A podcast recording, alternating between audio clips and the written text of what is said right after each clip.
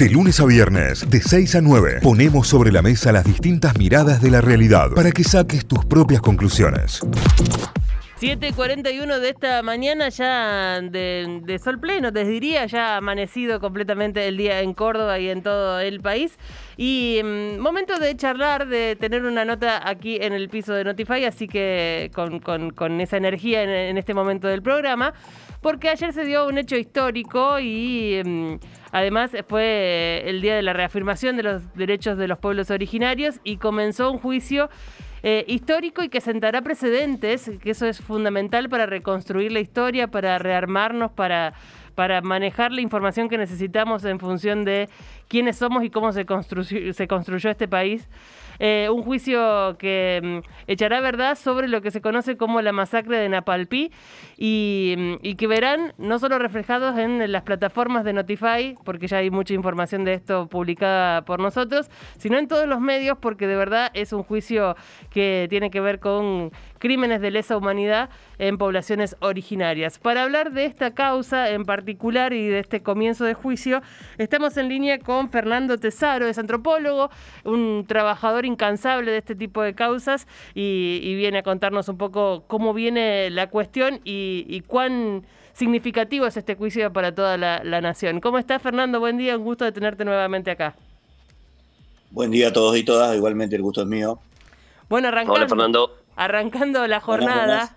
Una, una jornada supongo cargada de información, con mucho, con mucho movimiento para ustedes. Sí, sobre todo muy perdón, sobre todo muy emotiva. Eh, es una larga lucha de las comunidades originarias, tanto del pueblo Con como Mocoy, y de todas las comunidades originarias que acompañan, ¿no? Así que ayer, como bien decías vos, un día especial, comenzó el juicio por la verdad de la Palpí, algo que nosotros acompañamos con un dirigente com que falleció lamentablemente muy joven el año pasado por COVID, eh, nuestro hermano Juan Chico, un historiador del pueblo com que conocimos en el 2010, y desde ahí eh, en adelante lo acompañamos, nosotros trabajando la visibilización del genocidio y él trabajando en la visibilización de ese hecho puntual dentro del marco del genocidio que fue la causa de la masacre de Napalpí, que hoy es la causa de Napalpí, ¿no? Así que muy emocionado. Sí, me imagino, me imagino que sí. Para poner un poco en contexto, es un juicio muy particular. En principio no tiene acusados directos, sino que va a echar luz sobre qué pasó. Es un juicio a imagen y semejanza de los juicios por la verdad que se hicieron cuando estaba obturado en Argentina por las leyes de obediencia de vida, el punto final y el indulto menemista. El juicio a los genocidas de la última dictadura cívico-militar. Entonces en Argentina los organismos de derechos humanos, madres, abuelas, después se sumó hijos, eh, eh, iniciaron este tipo de juicios, los juicios por la verdad, para que no se pierdan los testimonios. En este caso pasó lo mismo, por ejemplo, Meritona Enrique dejó grabado su testimonio, pero ha fallecido, ya no llega a ver esta instancia, era una mujer muy anciana que había estado presente de muy chica en, el momento de los hechos, también está eh, Rosa Grillo, que también fue una testigo de la masacre.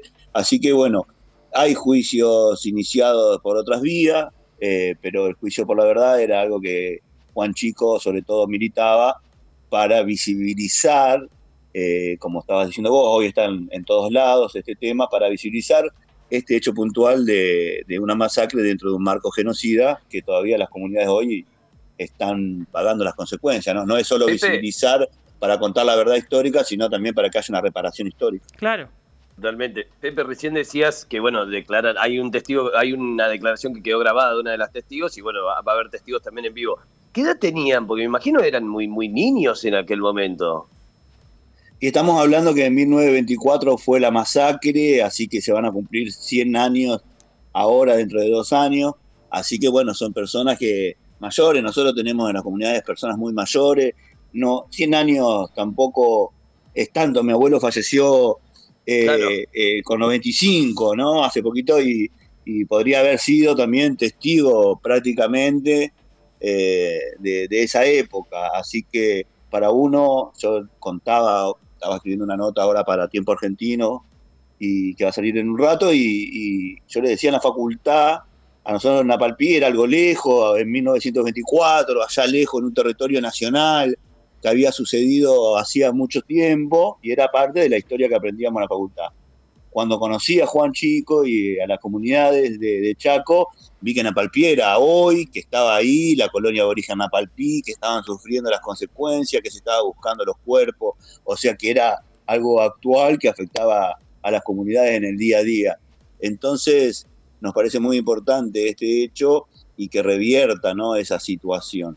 Definitivamente, como para poner en contexto, esta masacre sucedió el 19 de julio de 1924 eh, con aviones del aeroclub de la zona de Chaco. Eh, hicieron salir de los caseríos a la población con que trabajaba en, la plantación de algodón y los acribillaron. Con también. Mocoy también había. Claro. El pueblo Mocoy. Y los hicieron salir afuera, digamos, y los acribillaron. Se habla de 5.000 disparos o algo así terminaron muertos 400 trabajadores, niños, la familia completa, gente que trabajaba y vivía en comunidad.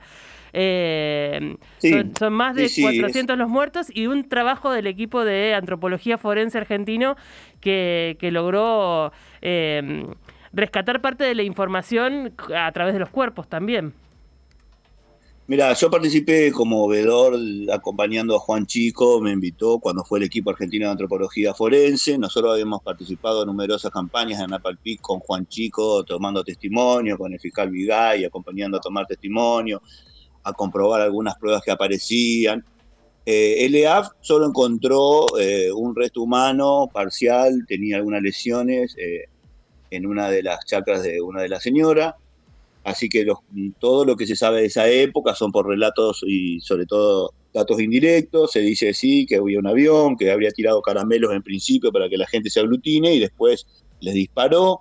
Nosotros estamos tratando, acompañando cómo se va reconstruyendo todo esto. Las fosas comunes que habían sido señalizadas en el 2008 cuando Capitanit pidió perdón, fueron excavadas por el EAF, esto fue todo en el 2019 y no había restos humanos en esas, no eran las fosas comunes, esas depresiones que estaban en el terreno que parecían ser los restos de, de fosa que se había hundido la tierra. Bueno, se excavó todo, se excavó todo y no se encontró más que ese fémur y unos fragmentos de, una persona que tenía así alguna lesión en ese pequeño resto que se encontró. Ya había algunas lesiones, que creo que se está fechando, no tenemos el fechado. Después lo que nosotros hicimos con Juan Chico y las comunidades fue la restitución de nueve hombres com que estaban en el Museo de la Plata, siete de ellos asesinados o fusilados por el ejército y la policía, eh, Pichón, Orieray, Petizo, perdón, varios de ellos eh, tenían nombre propio, eh, que, quedó registrado al momento de su asesinato, quién lo fusiló, Obligado, Fontana, todas personas conocidas del ejército argentino, en eso es lo que se llamó la campaña del Desierto Verde, y estos hombres fusilados y asesinados en 1881 a 1886 fueron restituidos, logramos restituirlos en el 2018, en julio, en un aniversario de la, de la masacre, que bien decías vos, el 19 de julio fue, pero después días siguientes también se siguió persiguiendo a las comunidades, a los testigos, se dice que, persiguieron sí familias enteras para que no quede testigo tampoco de esta masacre. Y en el 2020, en plena pandemia, Juan Chico logró que se termine de construir un memorial donde enterramos a esos nueve hombres, quedó un décimo nicho vacío como eh, símbolo de los hombres que fueron a luchar de las comunidades de Malvinas, o sea que es un memorial que tiene parte de los asesinados y fusilados por el genocidio, está en Napalpí, también recuerda a Malvinas, o sea, une varias partes de la lucha del pueblo con que se insertan en la, en la historia argentina. ¿no? Ese es el memorial donde ayer, antes de ayer se hizo un homenaje a Juan Chico, él está enterrado ahí, sus cenizas están en, en el cementerio de la comunidad cerca del memorial, ahí junto a su mamá.